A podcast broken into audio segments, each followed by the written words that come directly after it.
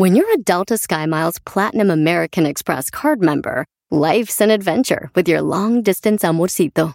Because who doesn't love walking around the Big Apple con tu media naranja?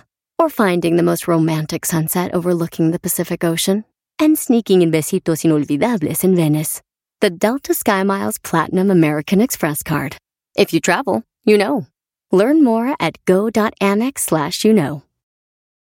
Can you remember a time when you thought someone you disagreed with might actually be right? In the new podcast, You Might Be Right, former Tennessee governors Bill Haslam and Phil Bredesen pose that question to guests like Paul Ryan, Al Gore, and Judy Woodruff. Come for the stories, stay for the substance and expert insights into some of the most challenging issues facing the country, including affordable housing, crime, and education. Listen to You Might Be Right a new podcast from the Baker School at the University of Tennessee, available wherever you get your podcasts. El mundo enfrenta una pandemia. Encuentre respuestas y acceda a información veraz y confirmada en el especial de NTN24 sobre coronavirus COVID-19. Escuche los contenidos de NTN24 en su plataforma de podcast favorita.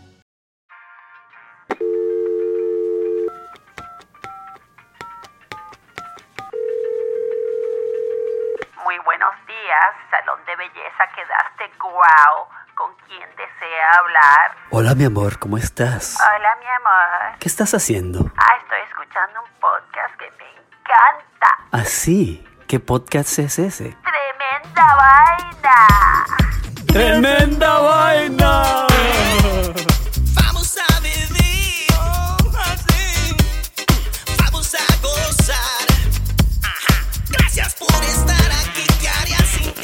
Hola amigos, bienvenidos a Tremenda Vaina, el show donde escuchas seis historias que desafían la realidad, pero solo una es falsa. ¿Cuál es? ¿Qué tal? Soy Danilo Álvarez.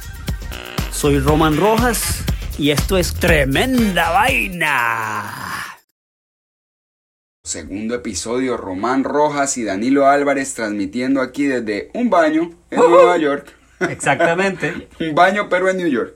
Y Bueno, cuéntame, Román. Danilo, entonces vamos a decirle a la- al público que nos escucha cuál de las seis historias de la semana pasada es mentira. Sí, hay que decirle ya porque he oído que fue gravísimo. Ha habido mucha pelea entre amigos, mucha guerra, mucho abandono de hogar, Y hasta divorcios hasta divorcio y mucha pelea. y hasta dos presidentes de ciertas naciones que no vamos a mencionar se entraron a cohetazos.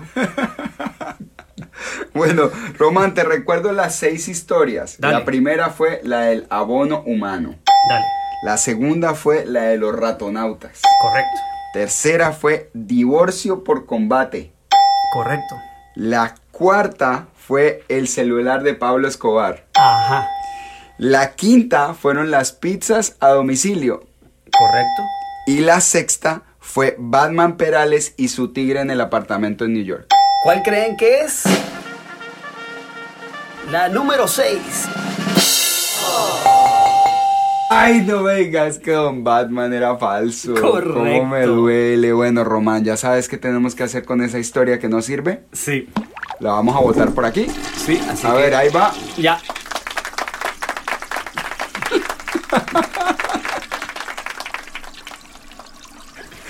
Muy bien, esa no sirve, ya hay que botar No esa sirve, vaina, que se fue, vaya. Que se vaya. Así que la botamos en la cloaca del olvido La de cloaca Nueva del York. olvido, muy linda la cloaca del olvido. Allá van a ir a parar todas nuestras historias falsas. Exacto, así.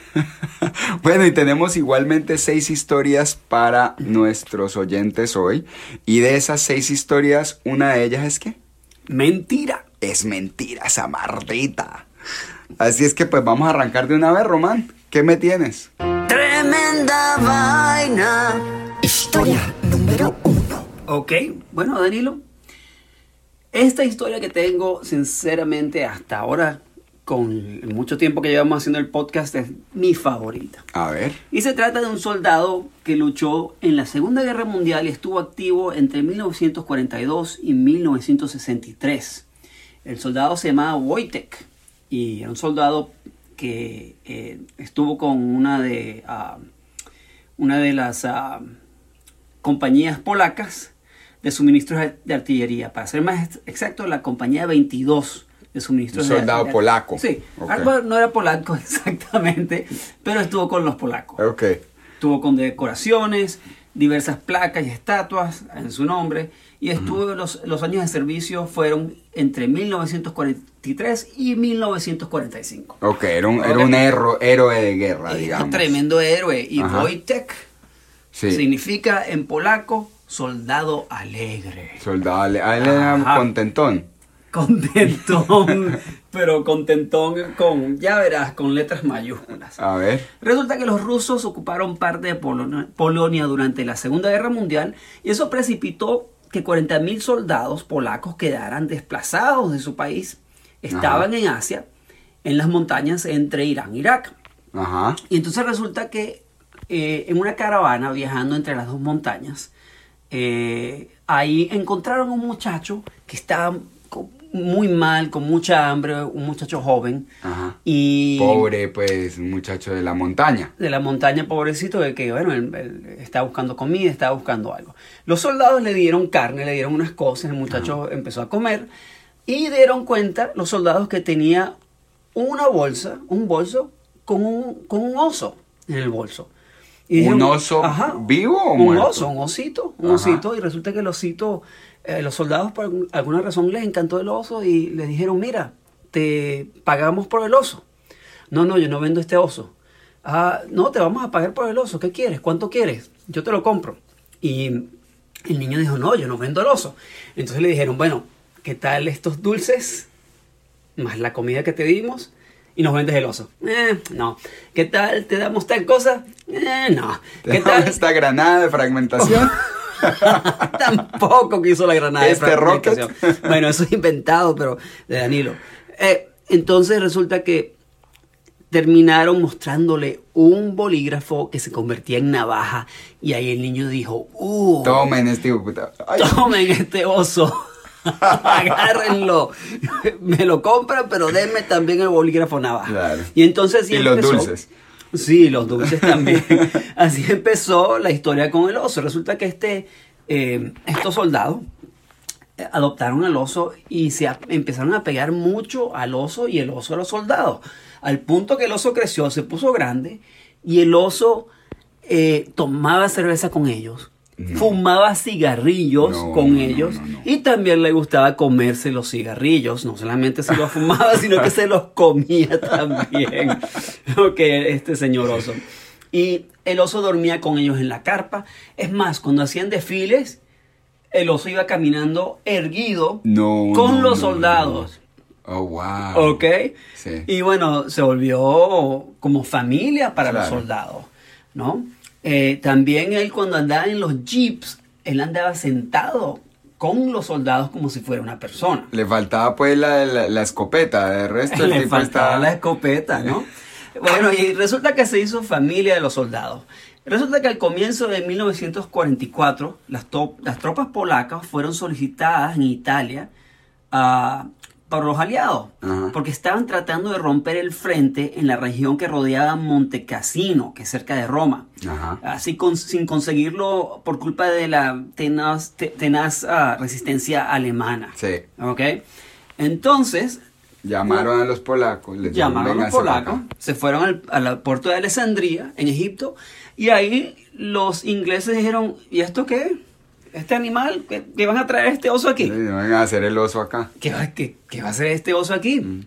Y resulta que le dijeron, no, no nos vamos sin el oso. Mm. Entonces eh, contactaron los polacos a, a- a- a la gente, el mando militar eh, polaco de- más alto, Sí. y dijeron, no nos vamos sin el oso en el Sí. barco. Eh, nos los llevamos y resulta que al oso le han dado Su, su rango de soldado Claro.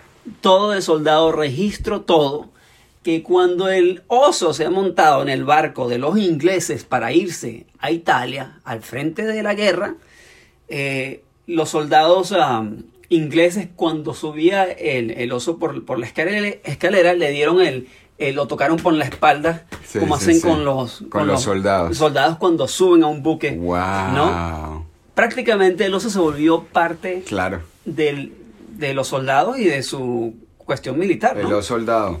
Eh, o soldado. o soldado. Exacto. Resulta que Wojtek, durante las batallas por Mon- Montecassino, Mm. eh, empezó a observar qué es lo que hacían los otros soldados que llevaban la munición, porque era la división de ar- artillería. Sí. Y resulta que el oso ha decidido empezar a hacerlo también. No me digas. El oso cargaba la artillería No. a donde estaban las, los, ah, los puntos para... No, él era el que le llevaba la munición a los que están adelante. A, los, a la artillería polaca. No, me, no, me. Y esa batalla eh, fueron cuatro batallas separadas Sí. que terminaron ganando la batalla. Los aliados. sí. Los aliados y este se volvió tan famoso y tan importante el oso, Wojtek, que la insignia de, de estos soldados era, Él. de esta división, era él cargando como un cohete. No me digas. Ok, que lo van a ver en cualquier vaina en, en la En página de Instagram. Instagram. Lo van a ver. Eh, eh, se volvió todo un héroe. Eh, esto todo ocurrió en abril de 1944. Ajá. Estamos hablando más o menos un año antes de la finalización de la Segunda Guerra Mundial. Cuando, eh, cuando acabó la Segunda Guerra Mundial, el oso se retiró en un zoológico en Edimburgo. Sí. eh, y los soldados iban a visitarlo ahí eh, eh, constantemente. Sí. Y lamentablemente en ah, diciembre de 1963 murió Wojtek a los 22 años de edad. Wow, qué buena historia, Román. Te voy a dar mi calificación. Yo le doy a esa historia un 9.5. Ok. Sí, porque yo no sabía que había soldados no humanos. Sé que usan perros, pero no les dan el cargo así de soldado y los ponen a hacer esas vainas. Muy, muy cool la historia, man. Los- muy, eso habla un poco de la inteligencia de los animales, ¿no? Tremenda vaina. Historia número 2. Ahora déjame contarte la segunda historia. Es acerca de una compañía muy famosa. ¿Conoces Microsoft? ¿Quién? ¿Cuál? Algo chiquitico que es muy suave. La compañía. Microsuave. La, la muy chiquitita, microsuave compañía de el mega billonario Bill Gates ha construido un nuevo edificio que eh, lo inauguraron al mismo tiempo con el lanzamiento del nuevo Xbox Serie X. ¿Viste el Xbox Serie X? Todavía no. Oh, eso es un aparato maravilloso. Y bueno, yo que soy gamer tenaz, estoy relamiéndome el momento en que pueda agarrar un Xbox Serie X. Y si vos miras el, la consola, la consola tiene una forma muy especial, es una, una, mm, una forma cuadra- eh, rectangular alta. Eh, y es un edificio todo negro, exactamente igual a la forma del Xbox, levantado así directo. Bueno, lo mejor y lo más cool costó eh, eh, mil millones de dólares eh, Nada- hacer nada el más. edificio, ¿Eso es nada todo? más. Pero más que todo, la razón por la que costó tanto es porque cada piso está hecho eh, como referencia o, o basado en un juego de Xbox. Entonces, por ejemplo, vas al piso, por decir algo, al piso 7 y es todo el piso de Halo. O vas al piso 14 y es el piso de Forza. Y en el piso de Halo tienen una recámara en la que se simula la, la falta, la antigravedad de- del planeta donde, donde hacen Halo. Y en, en el piso de Forza tienen todos los carros de carreras y se pueden tener eh, reuniones en los carros de carreras, llamadas telefónicas, todo tipo de juntas se pueden hacer en los carros de carreras en los diferentes lugares del edificio. No solo eso, el edificio está lleno de tecnología impresionante, empezando por la seguridad del edificio. Imagínate que cuenta con un sistema de drones que están equipados con cámaras infrarrojas que tienen la capacidad de reconocer, eh, hacer reconocimiento facial de los empleados, así como el, como el, el iPhone lo hace ahora, ellos lo hacen desde la distancia y son capaces de saber si los empleados están entrando al edificio o no Como en China. como en China. Ese es la última, el último desarrollo de Xbox para el lanzamiento del Xbox Serie X. ¿Cómo la ves? Como dicen en Venezuela, en el oriente de Venezuela. ¡Náguara! ¿Qué es? Como diciendo, wow. Naguará. Naguará. bueno. Esa, esa es la, Hijo esa del es la mire, en Venezuela te hablan por ahí, en esta parte de Venezuela hablan así todo rapidito, ah, con este acento, y yo te voy a dar el puntaje de 9.5, hijo del diablo. ¡Al diablo! 9.5. ¿Por qué le diste 9.5 a esa historia? Hijo del diablo, porque esa historia está impresionante. Impresionante, realmente algo del otro, otro- del otro mundo. Es mucha plata la que se gastan en edificios. Mucho estos billete. vergajos. Wow. Cuéntame, ¿qué tienes para mí? Necesito que me, que me asombres una vez más con tus historias, Román. Y ahora regresamos a Tremenda Vaina. Vamos a vivir oh, así. Vamos a gozar. Ajá. Gracias por estar aquí. ¿Qué haría sin ti? Te quiero más. Tremenda Vaina. Historia número 3. Bueno, la próxima historia es una historia en realidad algo que le ocurrió al un amigo del esposo de mi prima en Venezuela. Como ustedes saben, en Latinoamérica se acostumbra a hacer secuestro ex- express y resulta que el amigo del esposo de mi prima fue secuestrado en un secuestro express donde pidieron, el secuestrador pidió 5 mil dólares, algo así. Yo pienso que el secuestro habrá sido, según el cuento, algo así como 5 horas, 7, 8 horas. Fue muy rápido todo. Y a él no le ocurrió nada. El secuestrador lo regresó sano y salvo. Ah, bueno, muy, muy de buenas. Pero quedaron con 5 mil dólares. 5 mil dólares no- menos. Y no es así que en Venezuela la plata está flotando por todas partes, claro, como ustedes saben. Es mucha plata en 5 Venezuela. mil dólares. Y que para el secuestrador es tremenda, Claro. tremendo pago. Larga historia corta, pasa como un mes, un mes y medio. Y este señor que había sido secuestrado, vamos a ponerle de nombre Pablo. eh, Pablo está en su oficina trabajando y le llega una llamada por el celular. Rin. Eh, Mire, señor eh, Pablo, ¿cómo está? Ah, ¿Con quién Una hablo? voz familiar. Una voz, bueno, ni tanto, pero como, ¿quién es? Ajá. Mire, señor Pablo, ¿no se acuerda de mí? Ah, no. Yo soy el señor fulano de tal, el que lo secuestró hace como un mes y medio. y este... Sí, buenas. ¿Cómo está? ¿Qué ¿cómo le dice a uno está? ahí en ese caso? ¿Qué le dice? ¿Cómo está la familia? Sí, sí. ¿Qué tal todo? ¿Qué tal la pistola? Sí. ¿Qué tal los secuestros? Sí, sí, sí. ¿Cómo ven los secuestros Sí, del negocio? El negocio. Y entonces este secuestrador le dice a, a Pablo, le dice, mire señor, perdone la molestia. Déjeme contarle que es que ahorita tengo un problema y yo creo que usted me puede ayudar porque la verdad es que yo sé que usted cuando estuvo secuestrado conmigo usted no la pasó mal, yo lo trato de bien a usted, eh, todo salió Ah, muy no, bien. sí, rico. Pasé buenísimo, gracias. Especialmente Me mi mujer, encantó. mi mujer y mis hijos la pasaron delicioso. ¿Cuándo lo hacemos de nuevo? Sí. Almorcemos. Entonces él le dice, mira señor Pablo, lo que pasa es que tengo un señor secuestrado ahora y la esposa de este señor está histérica. Entonces si usted puede, por favor, yo le doy el teléfono de, de la esposa del señor que tengo secuestrado, usted llame y le diga que todo va a estar bien, No. que yo soy un buen secuestrador. Que, a- a- una referencia, pues. Una, Una referencia. referencia de trabajo. Claro. No seas descarado. No seas descarado. Ajá.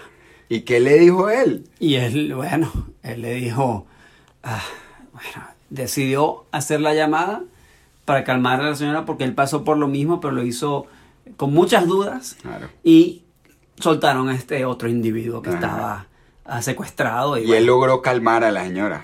logró calmar a la señora. Y eso, bueno, es una triste realidad de los países latinoamericanos, que prácticamente es un trabajo. Y ese secuestrador lo veía como algo normal, algo del día a día, No. algo eh, que se va en la noche, le da un beso a su mujer, a sus hijos, los quiero mucho, mire, por favor, mi amor, cuídate mucho, no, no, no mates a nadie esta noche. Sí, sí, sí. Le dice a la abuelita, abuelita, bendición. Para que todo vaya a salir bien con el secuestro. Que Dios te bendiga, mi hijo, Dios te bendiga. Muy buena, Román. Pues te voy a decir una cosa. Yo viniendo de un país en el que pasan cosas bastante locas, Ah. aunque me encanta esa historia, yo le voy a poner un 8. Porque me pareció asombrosa, pero es que las vainas que pasan en nuestros países. Eh. Uno de vez en cuando dice, pero ¿y estos locos? Hay una película, de hecho, eh, colombiana que se llama La Virgen de los Sicarios, en la que ellos todo el tiempo están rezándole a Dios pa- para que les salga bien el asesinato. Bueno, hay un santo en Caracas que no me acuerdo del nombre ahora, pero sí hay un santo en Caracas donde la gente va a rezarle. ¿Sí? Y era, y era, y era un malandro. Eh. Creo que de los años 60, no sé. Pero es algo que recuerdo vagamente. Sí, y en, y en México está la Santa Muerta, a la que van y le rezan todos los ex, eh, eh, eh, ex encarcelados, ¿cómo se llaman? Expresidiarios y, y las prostitutas y toda la Bueno. gente terrible va para allá. Pero eso te demuestra también que la gente tiene... No Su es- corazoncito. no, y no es 100%, la gente no es 100% mala. Mm. La gente está compuesta de distintas cosas y nadie es 100% malo. Es verdad. es Así verdad. que bueno, vamos para la próxima historia. Tremenda vaina. Historia número 4. Bueno, te tengo una historia acerca de Corea del Sur. Ah, ¿Sabías que en Corea del Sur hacen funerales gratis? ay, que dice, vamos, vamos a morirnos allá. Vamos a morirnos allá, eso es lo que uno dice, pero tienen una pequeña cosita.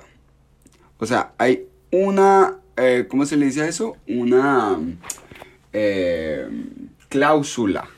O sea, el, el funeral es gratis, pero te tienen que enterrar vivo. Ojo, Esa es la única cosita. eso es es una pequeña vaina que hay que tener en cuenta. pequeñito. Pequeñita. La verdad es que yo creo que ya no quiero morir en Corea del Sur. Más de 25 mil personas lo han hecho desde el 2012. Es un ritual en el que la gente simula su propia muerte. Y lo hacen, es un programa al que le llaman programa Dying Well, o sea, como que de morir bien. Y es un programa para mejorar la vida. Yo sé que hay gente que medita y hay gente que se lee un libro. No, no, no, no, no. Estos manes van a otro nivel. Estos manes van y se encierran en su propio cajón y tienen todo, todo, todo. Tienen eh, el cajón, tienen las velas, tienen la foto grandota, tienen todo, todo la- el, arreglo de flores, todo, todo como si fuera su propio funeral y, se, y, y- pasan por todo el ritual, se acuestan en el cajón, cierran el cajón, el cajón está cerrado por más o menos unos 10 minutos. Y imagínate, y luego salen de ahí y lo que reportan las personas que han ido, que son, pueden ser desde, desde adolescentes hasta ya personas retiradas, gente de 70, 80 años va y hace, reportan que les ayuda mucho a encarar su vida con, con- con un poco más de aprecio por, eh, por estar vivos, digamos. Em, tanto que dicen que esto ha ayudado mucho a, eh, alcanzar el perdón y la reconciliación a veces con familiares con los que eh, y amigos con los que están peleando. Esto parece que eh, es como un shock a tu sistema emocional, ¿no? Como que te metes ahí inmediatamente como que lo sentís tan real que decís, wow, yo de verdad mi vida no va a durar para siempre, tengo que cambiar las cosas que, que, que, digamos con las que no estoy contento, ¿no? Pero te cuento que especialmente en Corea es algo como que más grande que en cualquier otra parte, porque Corea tiene el mayor índice de suicidio del mundo, casi el doble del resto del planeta. Entonces mucha gente, muchos jóvenes que se van para allá o que viven allá y están tratando de salir adelante, tienen un índice de desempleo que está eh, levantándose, cada vez es más alto, eh, la economía se está eh, eh, poniendo un poco más lenta. Son una raza muy, muy fuerte, pero sí hay un, un- un índice de suicidio bastante grande y muchas veces es por honor. Por honor. Sí, así es que ahí te dejo el, eh, los funerales gratis en Corea. No son, no son tan baratos gratis, ¿no? La verdad es que, bueno, suena interesante. Eh, de repente, un viajecito de turismo ahí, de repente uno puede hacer esa ceremonia. Bueno, vos que te gusta meditar y hacer de esas vainas, ¿vos crees que te serviría para, te serviría para ayudarte a, a vivir la vida con más alegría y, y optimismo? Yo creo que no importa si uno medita o no medita, hacer eso sería un poco extraño, punto. Cierto. Si sea quien uno sea. Bastante fuerte. ¿Qué Sí, opinas? oye, ¿Cómo te pareció eso? La segunda vez que, segundo episodio y traes otra historia de, de, de cuando Me, uno me se gusta, muere. me ¿Qué- gustan qué las es vainas esto? de muertos. Oh. Muertos, fantasmas, tigres, enfermos, Mira, zombies. Sí, te doy un te doy un 7 Ok. por esta historia. Es un poco extraña, me pareció un poco rara. Sí, sí, sí. Sí, pero te la imaginabas. Es, es creepy. Me la imagino. Es que me, me parece creepy. El asombro le daría como un 9, yo creo. Pero personalmente le doy un 7 porque me parece un poco creepy. Un poco Te como que, asustó. "Ugh". te dio tuto. sí, me dio así como que. La verdad es que no. No, mira que yo leí un libro que de se repente llama... es muy bueno hacer eso. Pero. Bueno, no sé. Yo leí un libro que se llama El camino del, eh, el camino del, del mago, el sendero del mago, en el que hablan de una cosa parecida, de que de un ritual en el que uno se, se a- da cuenta de que uno se muere y eso te ayuda a vivir tu vida con mayor optimismo. No, está interesante. Ahí realmente. veremos. Está interesante. Si vamos a Corea algún día lo hacemos eso. De acuerdo. ¿Te parece? O lo Trato. hacemos aquí en el baño. Tremenda vaina. Historia número 5. ¿Qué me tiene, Román? Ajá, mira, bueno, esta historia es de una un pato en Inglaterra del nombre de Dave. Un pato, un pato, un, Un animal. pato, un pato. animal, no un pato, sino un pato que hace cuac, cuac, cuac. Ok. Ok, y la voy a hacer cortita. Eh, y este pato Dave le encantan las chicas. Ajá, las enamorado, patas. enamorado. Enamoradísimo de las patas. Tanto que su dueño en Inglaterra está vuelto, estaba vuelto loco porque este pato eh, tenía relaciones sexuales de 10 a 11 a 12 veces por día no, no, no, no. con las patas. Claro. No se dice patas, ¿cómo se dice? Las patas de los pies, no, con- Con, ah, sí, a él le gustaban unas buenas patas. Le encantaba una buena pata. Y este pato Dave se volvió tan loco, pero tan loco, que su parte privada se le ha infectado. Ah, y entonces resulta pasa. que al pobre han tenido que llevarlo al veterinario. Y en el veterinario dijeron, bueno, eh, tiene que tomar unos antibióticos y tienen que limpiarle su privada todos los, todos los días. Porque Yo si ni no, me imagino cómo es la parte de un, cómo es la vaina de un pato. Bueno, yo no, eso no hice, no investigué esa parte en realidad. para hacer mi reporte menos detallado Como que se ve. y para que la gente se asuste menos. no queremos asustar a nadie. Y resulta que, bueno, Dave se fue a casa con su dueño y el dueño le, le cuidaba su cosita todos los días, pero Dave no podía resistirse y siguió con su rutina de Sí. caerle encima a todas las chicas. Claro, así Y- estuviera eso rojo ahí. Rojo. Bueno, resulta que el, Carne viva. sí, resulta que el pobre Dave, su... ah, Dave es el pato. El pato. Sí.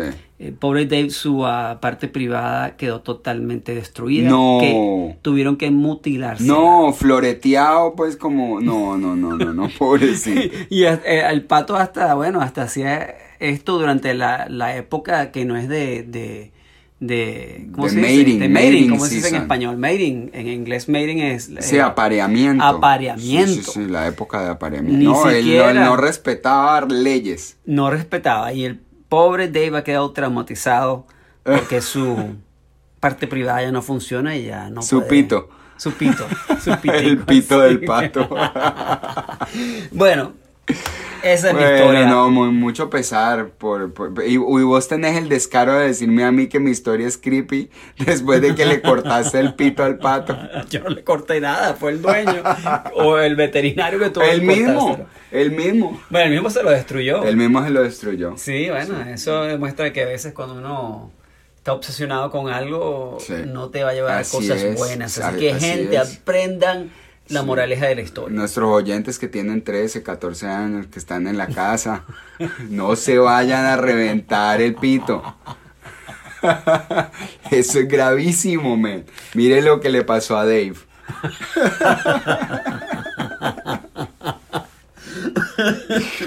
Oh, con esas revisticas, agarren más National Geographic. Y menos National Enquirer. Bueno, Bueno. vamos a la última historia. Última historia de la noche. Tremenda vaina. Historia número 6. ¿Vos conocés eh, lo que, a lo que le llaman la carretera más peligrosa del mundo? ah, sí, claro que sí, sí, ¿Has sí. Eso es en esa? Sudamérica. ¿no? Sí, es en Bolivia. Ah, eso es terrible. En esa, esa carretera en la que han muerto miles de Sí, personas sí, sí, ya. sí. Es, eh, esa, esa carretera sube más de 11.000 pies y son espirales subiendo por una selva montañosa llena de niebla, lluvia, derrumbes, precipicios. La vaina más peligrosa del mundo, literalmente. Hay O sea, monstruos ahí. no, monstruos, zombies, chupacabras debe haber ahí, micos. En realidad no sé qué más hay, aparte de la niebla, la lluvia, los derrumbes, la- los, los precipicios, pero esa parte ya está bastante peligrosa. Bueno, resulta que han creado una carrera, hay, hay un par de carreras ahí, hay carreras a pie, pero también hay una carrera extrema de bicicleta. Uf. Imagínese usted en bicicleta por ahí para arriba. ¿Bicicleta o moto? bicicleta. Bicicleta. No, bicicleta. ¿Qué es eso? Bicicleta por esas carreteras despavimentadas, mojadas, eh, resbalosas, llenas de piedras. Bueno. Ahora, aquí es donde está la parte loca de la historia. Una de las fundadoras de la carrera en bicicleta en la carretera más peligrosa del mundo Wow. es una mujer de 70 años. Y esta mujer que se llama Mirta Muñoz, no solo es de las fundadoras, sino que es de las mejores ranqueadas en la carrera. Imagínese usted a los 70 años corriendo una carrera de 60 millas en su vida, en la que usted no puede parar a descansar porque donde usted pierda momentum se queda.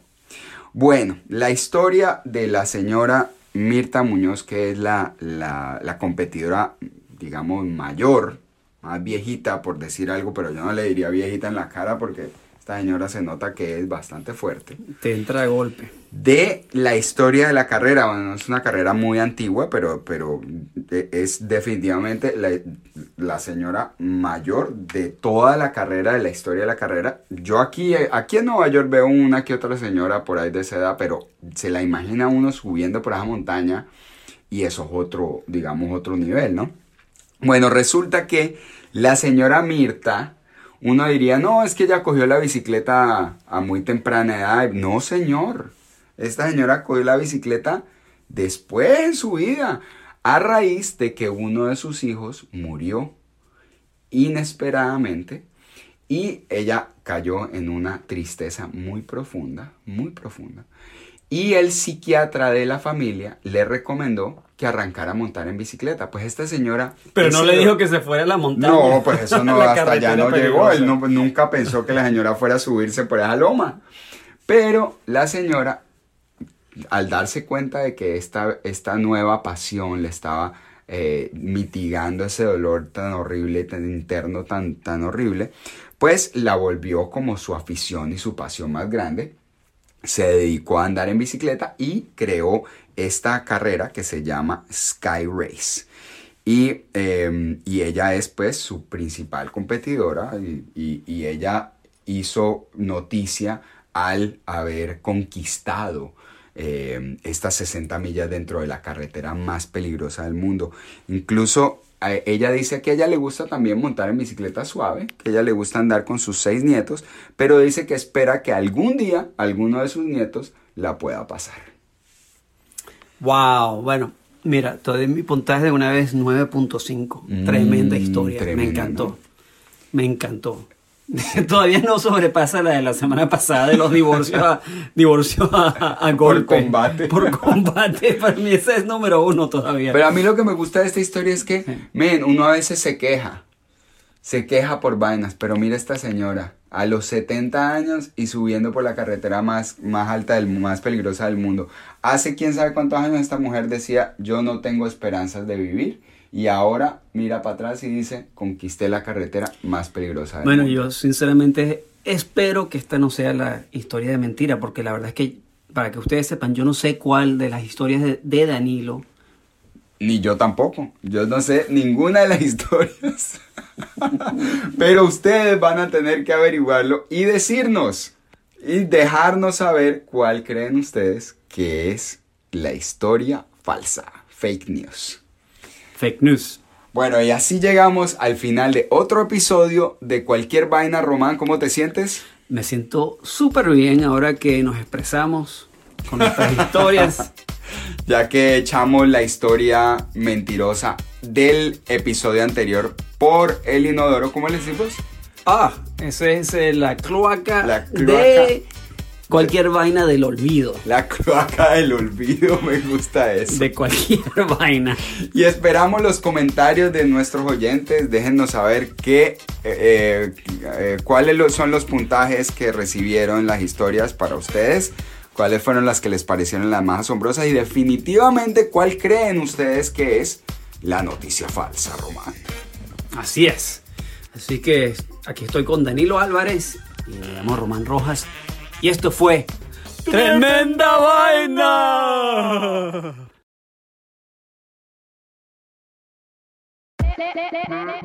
Hola, my name is Enrique Santos, presentador de Tu Mañana y On the Move. Quiero invitarte a escuchar mi nuevo podcast, Hola, my name is, donde hablo con artistas, líderes de nuestra comunidad y personas como tú.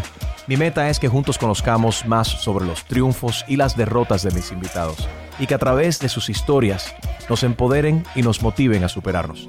Lanzamos el show con J Balvin, he's awesome, un artista colombiano que ha revolucionado la música latina y que sigue superando récords mundiales. Él nos cuenta abiertamente sobre sus inicios, el secreto de su éxito y los aprendizajes que lo ayudan a preservar su autenticidad. A partir de este martes 7 de abril podrás acompañarme todas las semanas a conocer más a fondo a un invitado especial. Puedes encontrar mi podcast en la aplicación digital de iHeartRadio, la descargas gratis o en donde prefieras escuchar tus podcasts. Hola, my name is The Podcast a partir de este 7 de abril. You might be right. It's simple, but something you almost never hear in politics today, with each side more concerned about scoring political points than solving problems. I'm Bill Haslam, a Republican. And I'm Phil Bredesen, a Democrat. We're former Tennessee governors, and we invite you to listen to our podcast, You Might Be Right. Join us and guests like Al Gore, Paul Ryan, Judy Woodruff, as we take on important issues facing our country. Listen and subscribe to You Might Be Right, a new podcast from the Baker School at the University of Tennessee. We've seen all the video call fails by now the mute button mishaps, the cat cameos, people not realizing the camera's on when their pants are off. But none of this makes Fred feel any better about giving an entire sales pitch mistakenly using a filter that turns him into an itsy bitsy baby duck. How do I turn this thing off? It's too late, Fred. It's too late. When you realize it's better to do business in person, it matters where you stay. Welcome to the Hilton Garden Inn, Fred. The meeting room is right down the hall. Hilton, for the stay.